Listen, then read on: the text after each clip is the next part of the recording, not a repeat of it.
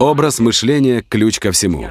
Но только этого недостаточно. Нельзя просто взять и заявить «Я считаю себя экспертом». Это так не работает. Нет, нет, еще раз нет. Помимо образа мышления нужно обладать и определенными навыками.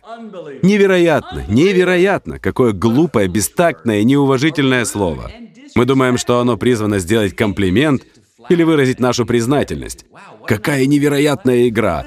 Какой невероятный фильм! Какая невероятная смелость! Какой невероятный закат! Почему мы используем его для описания потрясающих, восхитительных явлений, которые, наоборот, помогают вам поверить в то, что все возможно?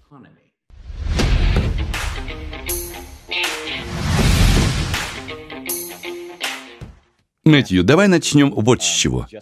Я сам заядлый читатель и автор двух бестселлеров по версии «Нью-Йорк Таймс», поэтому могу быстро понять, хорошая передо мной книга или нет. Так вот, когда я узнал, что голливудский актер написал книгу о принципах счастливой жизни, я про себя усмехнулся. Мэтью, конечно, классный парень, но спорю, его книга окажется довольно заурядной для тех, кто уже давно в теме личностного роста. Ну вот я прочел эту книгу и могу смело утверждать, это лучшее, что мне удалось прочесть за последний год. Качество ее прозы. Ты истинный поэт, Мэтью. А мудрость книги просто зачаровывает. Друзья, если кто-то из вас ищет отличную книгу о личностном росте, прочтите «Зеленый свет». Уверен, вы не сможете оторваться.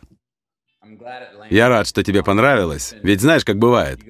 Пишешь отличную книгу, делишься ею. Но в чем заключается мерило ее успеха? Как понять, успешно ли искусство? Мне кажется, когда оно находит отклик в других людях. И что интересно, я заметил, чем о более личных вещах я пишу, тем у большего количества людей это находит отклик.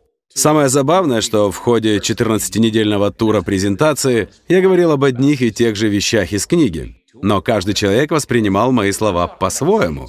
Каждое обсуждение шло по особому пути. Оно не было похожим на другие и касалось каждого конкретного человека. Да, я слежу за реакцией на книгу в соцсетях и вижу, что наши зрители активно делятся мыслями о том, как они ее понимают. Друзья, продолжайте в том же духе. Присылайте нам ваши вопросы. Если ваш вопрос наберет достаточно голосов, возможно, мы зададим его Мэтью. Итак, Мэтью, давай поговорим о первых строках книги, в которых ты раскрываешь суть зеленого света. Ты можешь зачитать их нам? Или просто рассказать, что ты имеешь в виду?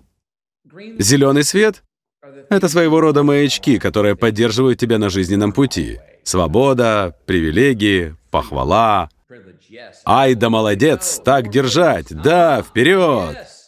Это те знаки и моменты, которые говорят тебе «продолжай». Они подтверждают правильность наших действий. Мы любим их, потому что они не создают нам препятствий, а помогают оставаться в потоке. Но есть еще желтый и красный. Желтый свет вынуждает притормозить, а красный и вовсе остановиться. Мы не любим эти цвета, потому что они сдерживают нас. Но несмотря на это, в итоге и красный, и желтый становятся зеленым. Или, по крайней мере, начинают принимать зеленый оттенок, благодаря урокам, которые преподносит нам жизнь. Отсюда и название книги. В жизни нам нужны желтые сигналы. Они говорят, эй, притормози, потому что снова наступаешь на те же грабли. Возможно, стоит включить красный, сбавить пыл, немного подумать, сбавить пыл и включить красный. Мне очень нравятся небольшие зарисовки и заметки в твоей книге. Ты мог бы зачитать одну из них? Многие хотят, чтобы в спортзале работал кондиционер. Они не хотят потеть. Я же ношу шапку в июле. Мне потеть придется. Заметь, я говорю про июль в Америке, а это очень жаркое время. Ну или можно представить то же самое в Австралии, только в декабре, когда там 45 градусов. Да, я никогда не понимал, почему люди хотят, чтобы в спортзале работал кондиционер. Разве вы приходите туда не для того, чтобы вспотеть? Я бегаю ровно в полдень. Тренировки и пробежки под палящим полуденным солнцем в середине лета, мои любимые. Потому что в это время я много и быстро потею. Ты несколько раз упомянул зеленые сигналы. Ты говоришь, что наш путь состоит в их поиске, и что эти самые зеленые сигналы можно найти с помощью интуиции, кармы, удачи. Итак, сейчас к нам присоединится наша слушательница Лиза Диас. Она прислала мне прекрасное сообщение в Инстаграм. Лиза хочет задать тебе вопрос о способности нашего мозга создавать зеленые сигналы. Лиза, я подключаю вас к нашему обсуждению, чтобы вы задали вопрос Мэтью. Надеюсь, вы готовы. Мэтью, очень рада видеть вас. Привет, Вишен. Здравствуйте. Меня зовут Лиза Диас. Я родилась и выросла в Доминиканской республике. Мне посчастливилось быть студенткой Майндвелли. Признаюсь, я не читала вашу книгу, я слушала ее. И это истинное наслаждение. Каждый должен ее послушать. В начале книги есть фраза, которая зацепила меня. Вы сказали, что у вас есть достаточно доказательств тому, что Вселенная незаметно от нас делает все, чтобы мы были счастливы. Так и есть. Я мать-одиночка, которая растит двоих детей. Моей дочери Виктории 12 лет и сыну Николасу 5. Мне интересно, каким образом вы и ваша жена Камилла прививаете детям позитивный образ мышления. Как вы приучаете их видеть возможности в препятствиях? Или, как вы говорите, менять желтые и красные сигналы на зеленые? Да, у меня три ребенка. Леви 12, Виде 11, а Ливингстону 8. Мы только в середине пути. Дети еще не перешли в подростковый возраст. Мои дети ни в чем не нуждаются. Мы живем в хорошем доме, у нас достаточно еды, мы путешествуем по миру, и чтобы они ценили то, что имеют, мы говорим им, «Сегодня солнце снова взошло для тебя». А ведь этого могло не произойти. Это первое, за что нужно быть благодарным. Ты встал с постели, съел горячий завтрак, у тебя есть одежда, еда, игрушки, возможность учиться. Ты можешь заняться серфингом или покататься на велосипеде. Все это не данность. Мы можем собраться все вместе за ужином, привести бабушку. У нас есть возможности для этого. Мы стараемся обращать внимание детей на маленькие моменты, за которые стоит благодарить жизнь, а не воспринимать их как данность.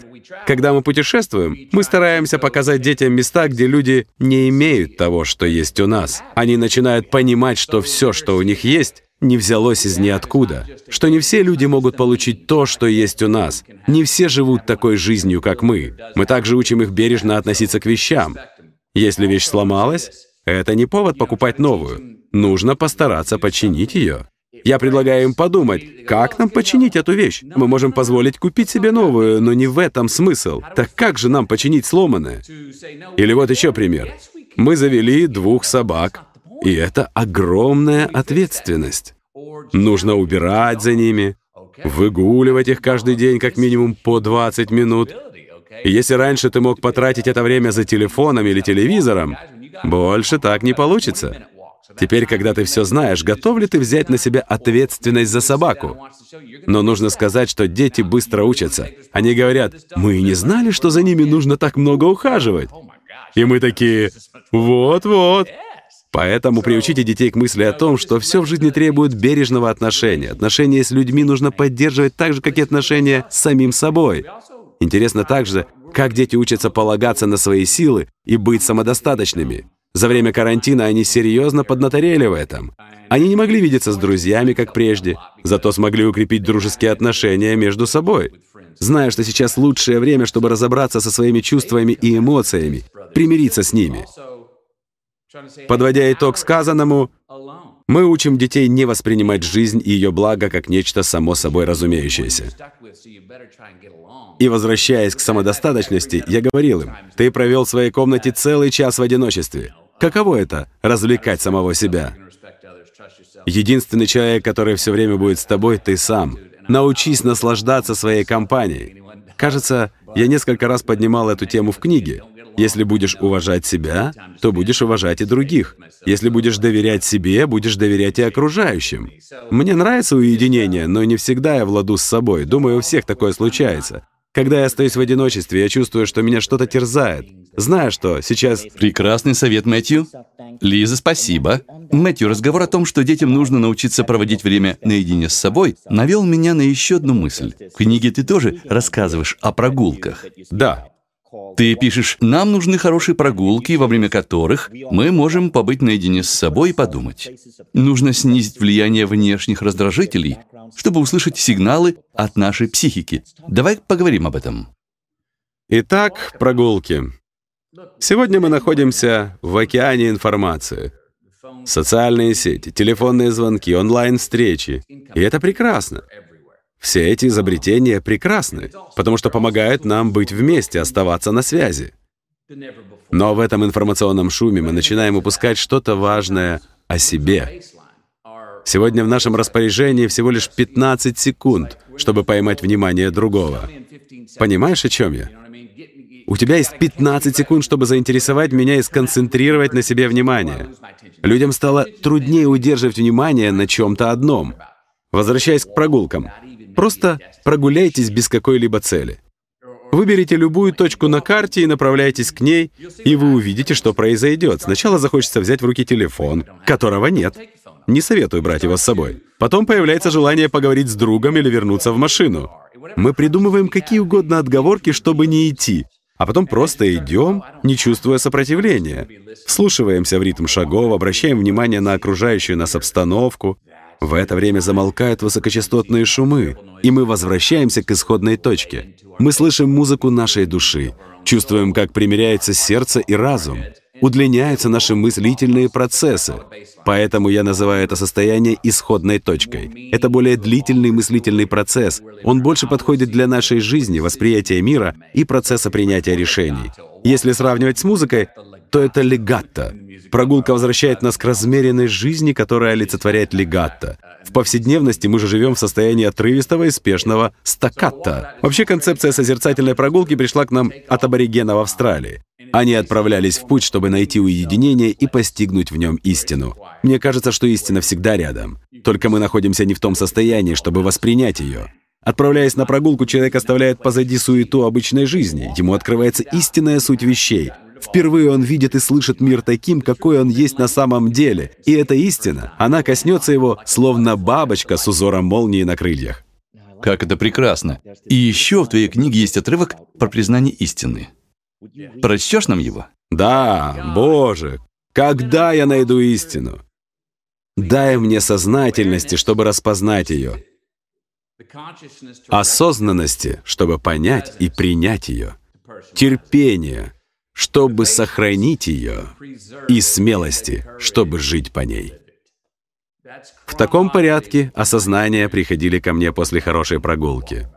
Но первый шаг всегда — это выйти из дома и просто сделать шаг вперед, отпустив все мысли. Такая прогулка создает благодатные условия для встречи с истиной. Когда мы готовы к ней, нам нужна осознанность, чтобы спросить себя, так и что это значит для меня? Зачем это пришло ко мне прямо сейчас? Когда мы принимаем истину, мы делаем ее частью себя, и это хорошо. Зачем это нужно мне? Истина должна откликаться в нашей душе. Затем нужно сохранить и поддерживать ее в себе. На это требуется время и терпение. А потом наступает сложная, но интересная часть. Теперь с обретенной истиной нужно вернуться в суетную жизнь, а в тот колизей шума и частот. Это одновременно и сложно, и интересно. Знаешь, я еще отметил некоторые части заключительной главы книги, где ты рассказываешь о ее написании. Ты говоришь, что две недели провел в пустыне, две недели в сосновом лесу и две недели у реки, в которой учился плавать. Меня поразила твоя память. Ты цитируешь фразы, которые услышал в Мали, и делишься случаями, которые произошли в лесах Амазонии годы назад. Ты также приводишь диалоги со своим братом. Ты говоришь, что на протяжении этих лет ты вел дневник, многое записывал. Это твоя постоянная привычка. Ты всегда записываешь все, что происходит в твоей жизни. Всегда. Сейчас я ношу с собой телефон, а раньше это могли быть журнал, чехол для банки пива, спичечный коробок, а на шее в качестве подвески я всегда носил ручку. До появления мобильных телефонов я записывал мысли прямо на руке или просил кого-нибудь это сделать. А когда приходил домой, то ближе к ночи или в течение дня переносил это все с руки на бумагу. А потом появилась привычка вести дневник. И теперь я записываю все, что трогает или восхищает меня. Или просто кто-то скажет что-то классное. Работает это так. Человек произносит интересную мысль, она западает мне в душу, и мне хочется глубже изучить эту идею. Я записываю ее, чтобы потом поразмышлять над ней. Мне нередко говорят, что ты делаешь, МакКонахи? Ты вообще меня слушаешь? А я такой, подожди, я не просто так пишу. Я записываю мысль из нашего разговора.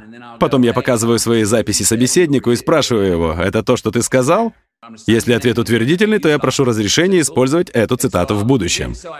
Только после того, как я запишу мысль, я могу забыть ее на время и погрузиться в беседу. А когда телефонный разговор или встреча заканчиваются, я возвращаюсь к ней и изучаю более детально. Спасибо, Мэтью. И еще мне понравилось твое внимание к деталям в книге. Посмотри, это моя любимая цитата оттуда. Расскажи нам про нее. В книге ты пишешь об Али Фаркатуре, ради встречи с которым ты полетел в Мали. Кстати, теперь я тоже слушаю его песни. Мали, да. Эта поездка связана со второй частью одной моей мечты. Это был 99-й год, я в Дублине, в очередной раз загорелся этой мечтой. До этого она уже дважды посещала меня. Я подробно пишу об этом в книге. Однажды я понял, что пришло время исполнить вторую половину мечты. Единственное, что я знал точно, так это то, что она исполнится в Африке. Но где именно в Африке? Это же огромный континент. Несколько дней я провел в раздумьях о том, куда именно в Африке мне ехать. Все это время я слушал своего любимого музыканта, Али Фаркатуре. И тут меня осенило, он же из Африки. Но откуда именно? Я открыл буклет его альбома и узнал, что он живет в городе Неафунки, который находится на берегу реки Нигер в Мали. Да вот же, подумал я, и купил билет в одну сторону до Мабако. Дальше уже как-то разберусь. Итак, я полетел в Мабака, столицу Мали, а затем автостопом добрался до города Мопти. Там я встретил гида и рассказал ему, что хочу найти Али. Али живет вверх по реке, это четыре дня пути, сказал мне гид. И мы взяли лодку. И вот мы добрались до города и стали спрашивать местных, где Али. Они подтвердили, что Али живет здесь. И тут внезапно мимо пронесся ленд-крузер, в котором, как нам сказали, и был Али. Мы бросились в догонку, но там его не оказалось. Он был в доме своей второй жены. Он мусульманин. Наконец-то мы его нашли. Али понятия не имел, кто я такой. Мы поужинали вместе, я рассказал, что мне нравится в его музыке. Он же поведал историю о том, как был в Париже и заставил дождь прекратиться. И в доказательство своих слов показал мне видео. Тадам! Такая вот поездка. Это было в 99 году. А через 6 лет, в 2005 я вернулся в Мали без предупреждения, нашел своего гида, Прямо посреди Сахары проводился мус-фестиваль, который так и назывался «Фестиваль в пустыне». Я и говорю ему «А поехали туда!» Прошло шесть лет после того, как я познакомился с Али. Он не знал о моем приезде. И вот по пути на этот концерт в самом центре пустыни мы встречаем тот же Land Cruiser, его капот был поднят, и из-под него валил дым от перегрева. Мы припарковались, в машине оказался Али и два французских журналиста. Али сразу заметил меня. «Дауда, а ты хорошо питался, друг мой», — сказал он. Я и правда немного набрал Дауда. Так он называл меня шесть лет назад. Это значит Дэвид на языке Бамана. Это были удивительные три ночи. Я встретил прекрасных людей, детей, музыкантов. Особо запомнился детский хор из Марокко, который выступал на сцене вместе с Али. В последнюю ночь я бродил по лагерю в 4 утра и вдруг услышал, как в одной из палаток играют на струнном инструменте. Я знал, что это Али. Отогнув тент, я зашел внутрь, я сел рядом, а он играл. Два часа он играл только для меня до самого рассвета. Когда он закончил, я задал ему вопрос, который для Али перевели французские журналисты. «Али, почему ты не выступаешь в Европе или Америке?» А он ответил фразой на бамана. «Потому что я там буду с сухим коровьим дерьмом. Ни я, ни мой запах не останутся с тобой. Здесь же я — жидкое коровье дерьмо. И я, и мой запах навсегда останутся с тобой. И я такой, эту фразу мне перевели, я, конечно, ее записал. Прямо на руке. Это было бесподобно. Прекрасная история. Еще одна черта хорошего писателя — умение рассказывать истории. Все твои истории поучительны. Когда ты рассказывал про Али... Друзья, когда будете читать книгу Мэтью, включите на фоне музыку Али Фарка Туре. Гарантирую, вы будете очень благодарны Мэтью. Мэтью, я еще отметил некоторые моменты, которые характеризуют тебя как личность. Например, тот парень Иса, который показывал тебе окрестности. Вы же стали друзьями и недавно вместе ездили в Грецию. Два года назад. Да, ты один из самых востребованных актеров Голливуда. Можешь найти контакт с любым человеком. Этому стоит поучиться. Давай немного поговорим об этом.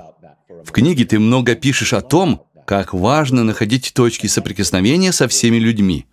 Это твой дар? Расскажи, как это получается? Помнишь, ранее я говорил, что Вселенная тайно желает, чтобы мы были счастливы? Я не знаю, насколько это верно с научной, математической, технической точек зрения, но мысль именно такая. Мне часто говорили, смотри, мы с тобой только сегодня познакомились. И с первого же момента знакомства я на сто процентов доверяю тебе. И я буду верить в твою честность до тех пор, пока ты не докажешь обратное. А некоторые люди говорят, нет, нет, нет, сначала заслужи мое доверие. Ребят, так зачем так все усложнять? Нужно проще к этому относиться. Да, у нас есть определенные ожидания, но я точно не буду от тебя ждать подвоха. Я знаю, что ты не собираешься меня обмануть или обворовать, пока не докажешь обратное. Думаю, если доверять миру и даже незнакомым людям, то и они будут больше открываться в ответ. Мне всегда нравилось искать некий общий знаменатель, который объединяет все человечество. Будь то рабочие жители трейлерных парков, или путешествие в Мали, или знакомство с Исой, или посещение приемов у королей. Что общего у всего этого? Люди любят находиться в обществе, любят смеяться и общаться, ожидать чего-то приятного. Как ты и сказал ранее, у людей же есть паспорт. Если у человека есть паспорт, вероятно, с ним можно иметь дело. И еще одна цитата из книги. Она о том, что каждое место, которое мы посещаем, заслуживает быть оцененным по достоинству. Эта фраза многому меня научила. Раньше, когда я путешествовал, я часто жаловался на что-либо, к чему и привык, что устроено иначе в новом месте. Думаю, каждый наш зритель испытывал нечто подобное. Мэтью, прочти этот отрывок из книги. Человек способен по достоинству оценить новое место только тогда, когда ему станет комфортно в нем находиться, когда он растворится в нем, станет его частью. Человеку нужно адаптироваться в новых условиях настолько, чтобы возникло ощущение, что вот так он теперь может жить всегда. И только после этого можно со спокойной душой покидать его. Где бы ты ни оказался, удели новому месту достойное внимание. Оно этого заслуживает. Да, это так. Частенько бывает, что мы выходим на прогулку, отправляемся в поездку или в путешествие, и на полпути у нас начинают мерзнуть ноги. Сразу появляется желание вернуться назад, домой. Лучшие истории происходили со мной тогда, когда я шел вперед и не останавливался. Когда я доходил до места, я не думал, когда уже можно будет уйти, когда уже домой. Нет, я оставался там до тех пор, пока не начинал понимать, что смогу жить в этом месте столько, сколько захочу. Я могу поехать в монастырь и находиться там до тех пор, пока не пойму, что могу жить монашеской жизнью.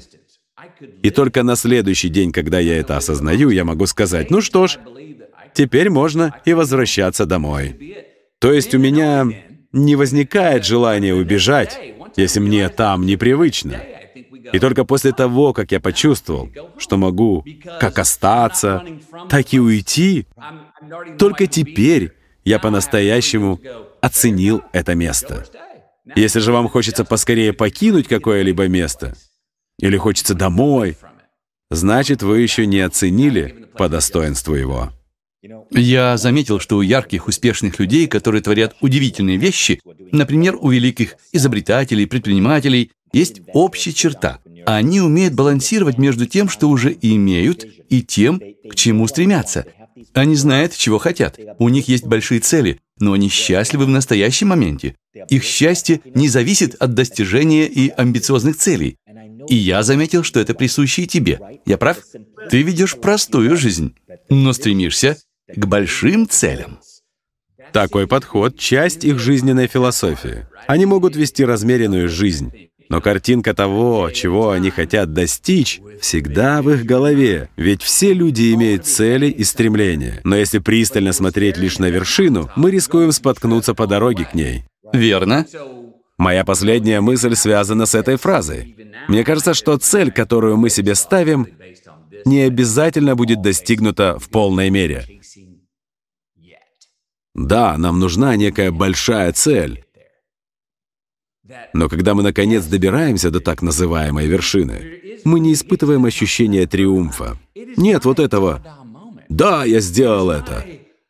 К тому моменту, пока доберешься до вершины, возрастут амбиции и возможности, и препятствия станут больше. И это прекрасно, потому что это значит, что человек развивался и рос над собой. Сейчас мой девиз знаешь какой? Оставаться в игре и стремиться к большему. Оставайся в игре и стремись к большему. Если это поймет каждый по отдельности и все люди в целом, то это будет прекрасно.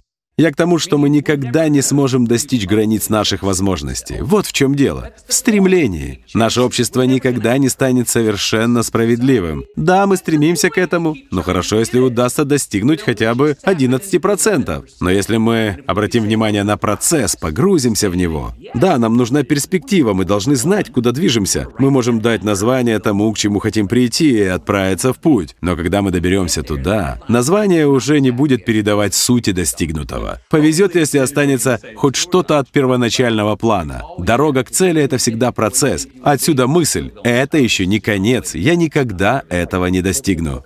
И еще несколько интересных моментов, которые я отметил в твоей книге. Ты упоминаешь книгу Огамандина «Величайший творец в мире», который одолжил у одного из однокурсников. Ага. Я не читал ее, но там есть цитата, которая, как мне кажется, отражает твои взгляды. Мой вопрос следующий. Как книга Огамандина перекликается с твоим взглядом на жизнь? Я зачитаю цитату. «Я не случайно пришел в этот мир. Я нахожусь здесь с определенной целью — стать самой высокой горой, а не превратиться в песок. И я приложу все усилия, чтобы добиться этой цели. Я буду работать, не щадя себя. Мне нравится бескомпромиссность концовки. Буду работать, не щадя себя. Я всегда считал, что правда обжигает, а добро может быть с кулаками. У меня, как и у каждого человека, есть своя вершина, которую я хочу достичь. Современный мир внушает нам, что для хорошей жизни нужно больше денег, больше вещей. Но мне кажется, что вершина, к которой нужно стремиться, это воссоединение с нашим истинным «я». Стать собой настоящим. Высшая точка нашего развития. Вершина, в основе которой лежит постижение истинного «я», куда более устойчива, чем вершина, которая построена на усилиях стать самым-самым. Человек, который занимается самопознанием, более близок к себе настоящему.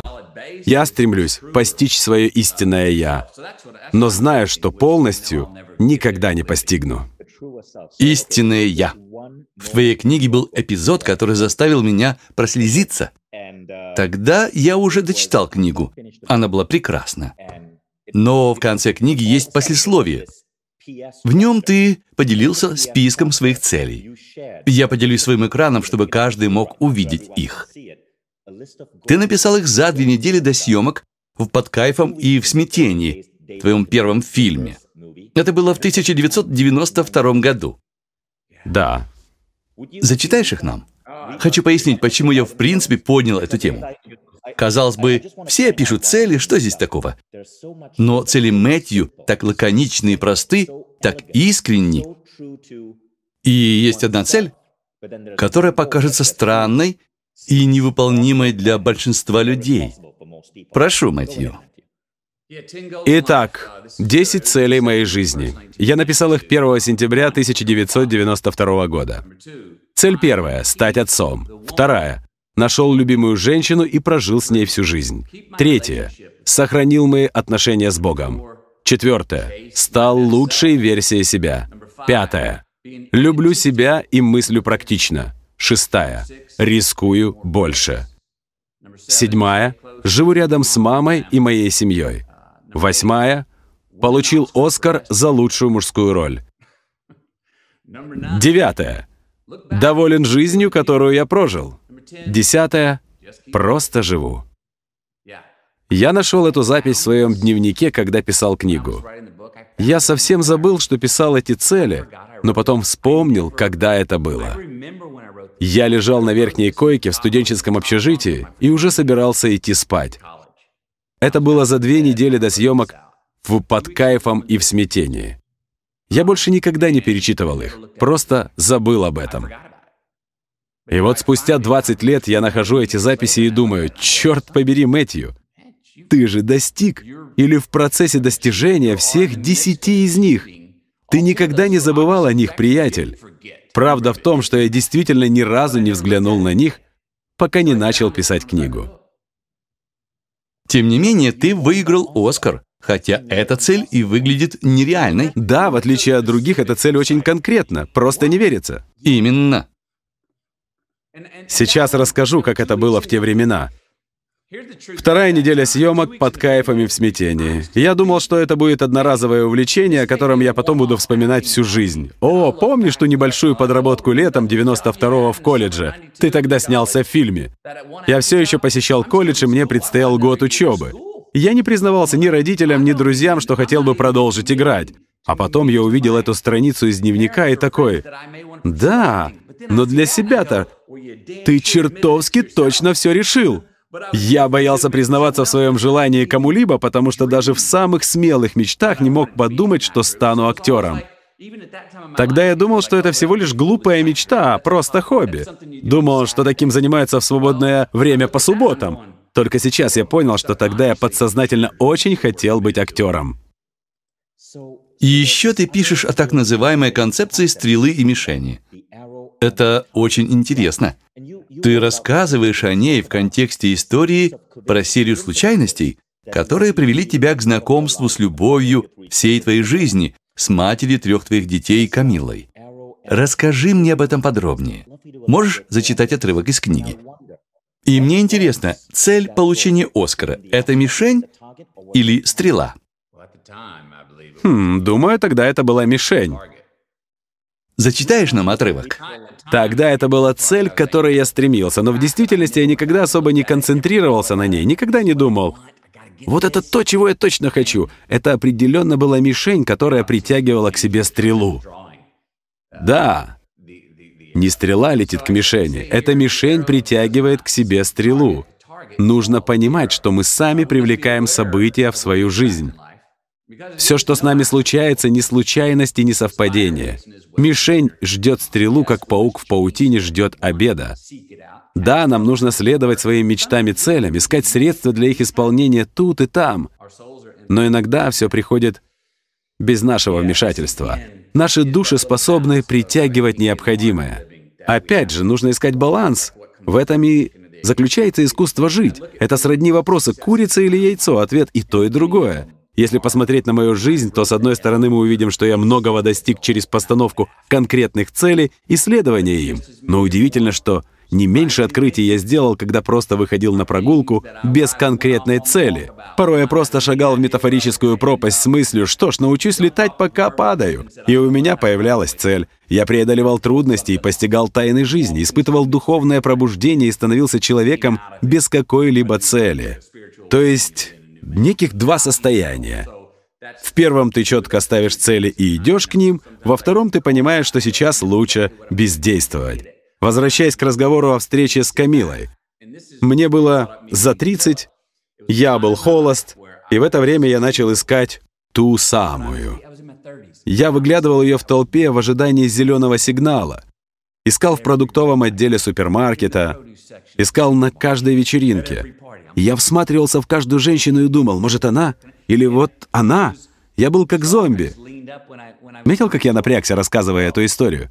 Однажды я сказал себе, все, хватит жить в напряжении и подозревать каждую встречную. Когда ты расслабишься и просто будешь созерцать, ты начнешь лучше видеть все вокруг. Если тебе суждено ее встретить, так и произойдет. Просто стань собой, расслабься, и ты привлечешь ее.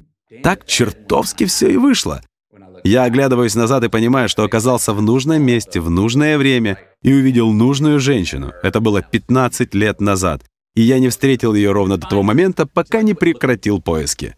Мне нравится эта фраза «пока не прекратил поиски». В ней важный урок. В прямом эфире нас смотрит порядка 3200 человек. Я хотел бы показать всем отрывок из фильма «Под кайфом и в смятении». Я впервые посмотрел этот фильм два дня назад. Здесь снова стоит вспомнить о том, как важно оказаться в нужном месте и в нужное время. Тогда ты пошел в бар со своей девушкой Тони. Твой одноклассник Сэм, который был барменом, рассказал, что в Остин приехал Дон Филлипс, кастинг-директор из Голливуда, который искал молодые таланты для съемок в новом фильме. Он посоветовал тебе встретиться с Доном, и ты прямо-таки очаровал его. В итоге ты снялся в фильме, знаковую сцену из которого я сейчас покажу. Я включу одну минуту фильма, чтобы наши зрители, которые не смотрели фильм, понимали, о чем он и с чего началось восхождение легенды. Tell me, man, how's this year's crop of freshman chicks look? What you gonna end up in jail sometime really soon, I know that. No, man, no, man, I tell you. That's what I love about these high school girls, man. I get older, they stay the same age. That line became a classic. yes, they do. And then, All right, all right, all right. the all right, all right, all right, but you aren't even in the scene. You're just kind of pulling up. Uh-huh. A legend. Мне очень нравится, как все произошло. История актера Мэтью МакКонахи началась с этой, казалось бы, незначительной встречи в баре, где ты очаровал Дона, и он впоследствии стал твоим другом. Но в книге есть момент, который меня по-настоящему поразил. Когда ты переехал в Голливуд, ты остановился у Дона. Ты попросил его провести тебя на пару кастингов. В ответ же он сорвался на тебя. Да-да. И ты написал про это. Какой урок ты извлек из того, что произошло? Дон Филлипс был кастинг-директором, с которым я познакомился в баре. Я подошел к нему, у нас завязался разговор, и он попросил меня прочитать пару строк из сценария. «Возможно, ты именно тот, кто должен сыграть эту роль», — сказал он. Три строчки обернулись тремя неделями работы, а затем ознаменовали карьеру, которая длится уже 28-29 лет. Через год я переехал в Голливуд, возвращаясь к фильму «Под кайфом и в смятении». Там я сыграл Дэвида Вудерсона. Фильм не был особо успешным в прокате, тем не менее людям он понравился. Тогда я подумал, что пора подыскать себе агента. Я был новичком в этом мире, и меня не воспринимали всерьез. И вот я оказываюсь в Голливуде и две с половиной недели провожу в доме Дона. С собой у меня было всего лишь несколько тысяч долларов. У меня все еще не было работы, и я начинал нервничать. Тогда я подошел к Дону и сказал, «Дон, можешь организовать мне встречу с агентом?» И он сорвался на меня. Я помню, как он ударил кулаком по столу со словами «Прекрати ныть! Если ты приехал сюда выпрашивать, с тобой все кончено!» Что тебе действительно нужно, так это убраться отсюда, заняться чем-то и перестать думать о чертовом агенте. Вот что тебе нужно. И не смей возвращаться ко мне и снова заводить этот разговор, пока в этом действительно не будет необходимости. Хоть он тогда и обругал меня, я понял, что он имел в виду. Я взял рюкзак, купил билет в эконом-класс и полетел с друзьями в Амстердам. Забавы ради мы арендовали мотоциклы и месяц жили в хостелах на пару долларов в день. А потом мы вернулись обратно, и я даже не думал о том, чтобы снова сниматься или искать агента. И вот я вернулся, сижу дома, никого не трогаю, ухаживаю за своими растениями, пью пиво. В общем, даже не думаю об агенте, как вдруг через неделю Дон говорит «Ты готов?» И я такой «К чему?» Встреча с агентством. Завтра в 8 утра тебя ждут Брайан Шварц, Бет Холден и Юлиамс Моррис. Мы идем. Я такой, ого, круто. Дон оказался прав. Я пошел на эту встречу, классно себя показал и хотел работать с ними. И знаешь, на встрече мне показалось, что я настоящая для них находка. И, возможно, именно эта моя уверенность и привела к тому, что в итоге мы заключили контракт. Все это напоминает мне духовную идею преподобного Майкла Беквита. Он называет это законом резонанса. Он говорит, Вселенная не дает то, чего ты хочешь, она дарует тебе тебя самого. И когда ты всецело осознаешь это, душа мира не спошлет тебе тебя истинного. Отлично сказано. Но это не значит, что раз не нужно суетиться, нужно сесть и сложить руки. В книге есть замечательная история о том, как ты пытался совместить учебу в киношколе в Остине и съемки. Ты пропускал очень много занятий, договорился с деканом, чтобы ходить на кастинги, сниматься. Расскажи нам эту историю. Да, я начну со времени, когда еще не было этой беготни. Я учился на программе для студентов-отличников в киношколе. Как я туда попал? Я ведь не снимал фильм, не занимался искусством и собирался поступать на юриста. Но мой средний балл был 3.82 из 4, очень высокий. И его было достаточно, чтобы поступить в киношколу. С такими оценками без вопросов принимают. И вот я оказался на этой программе. Я получаю должность помощника оператора и подрабатываю моделью рук. Иногда хожу на кастинги, видеоклипы. Тогда у меня появился пейджер. Помните пейджеры из 90-х? Это была обычная история. Я сижу на паре, изучаю киноискусство, как вдруг на пейджер приходит сообщение. «Сможешь приехать в Даллас через два часа? Тебе назначил кастинг Дуайт Йоком». И я такой, «Ждите».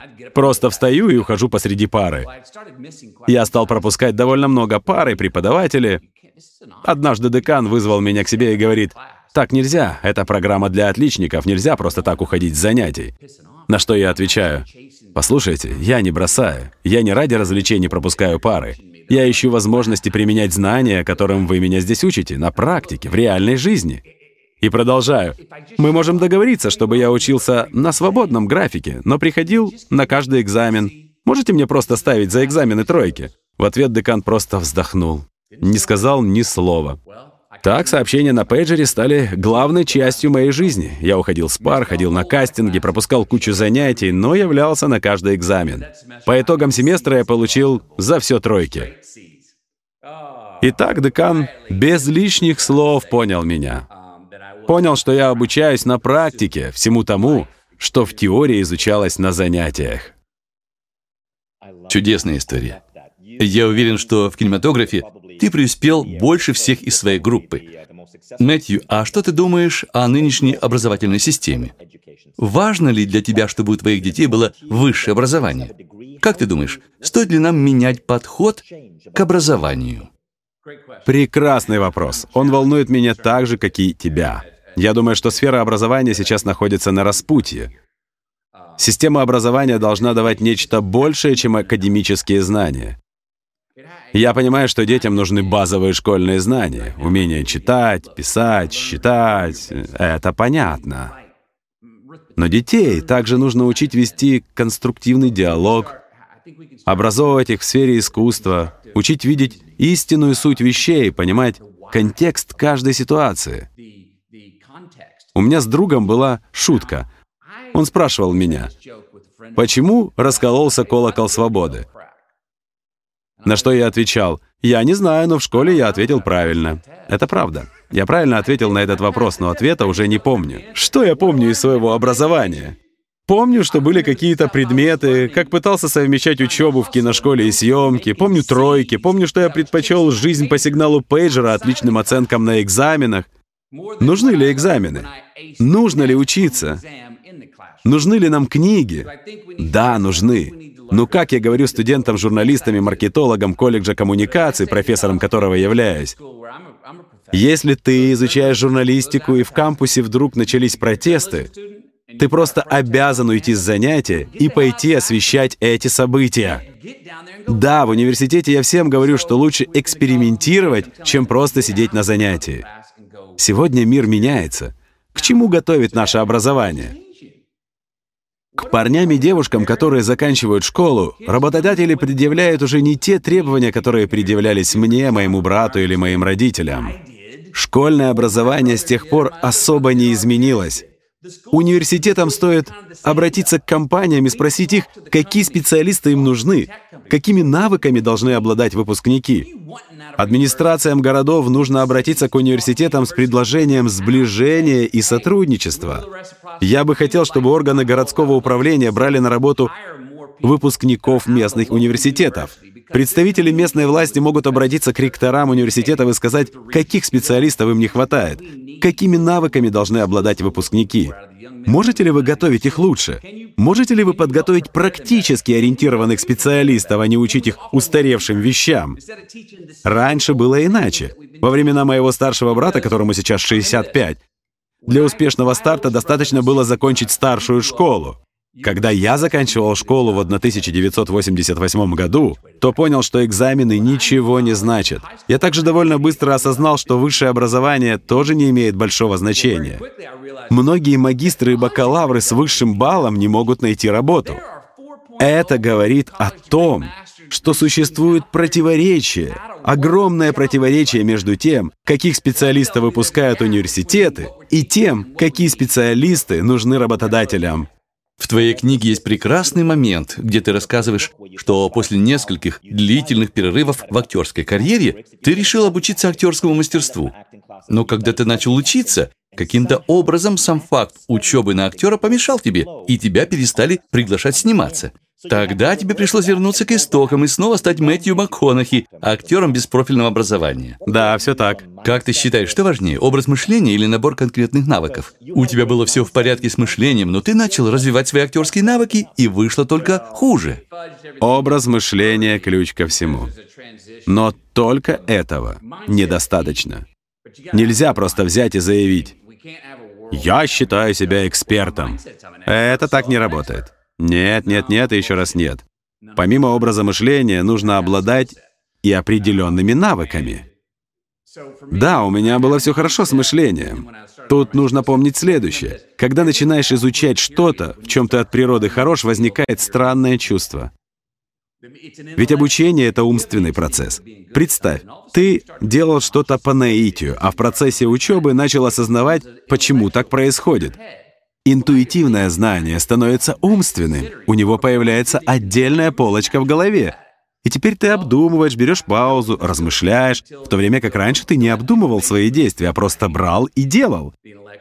Сначала ты учишься, а через какое-то время знание становится частью тебя и переходит в сферу интуитивного.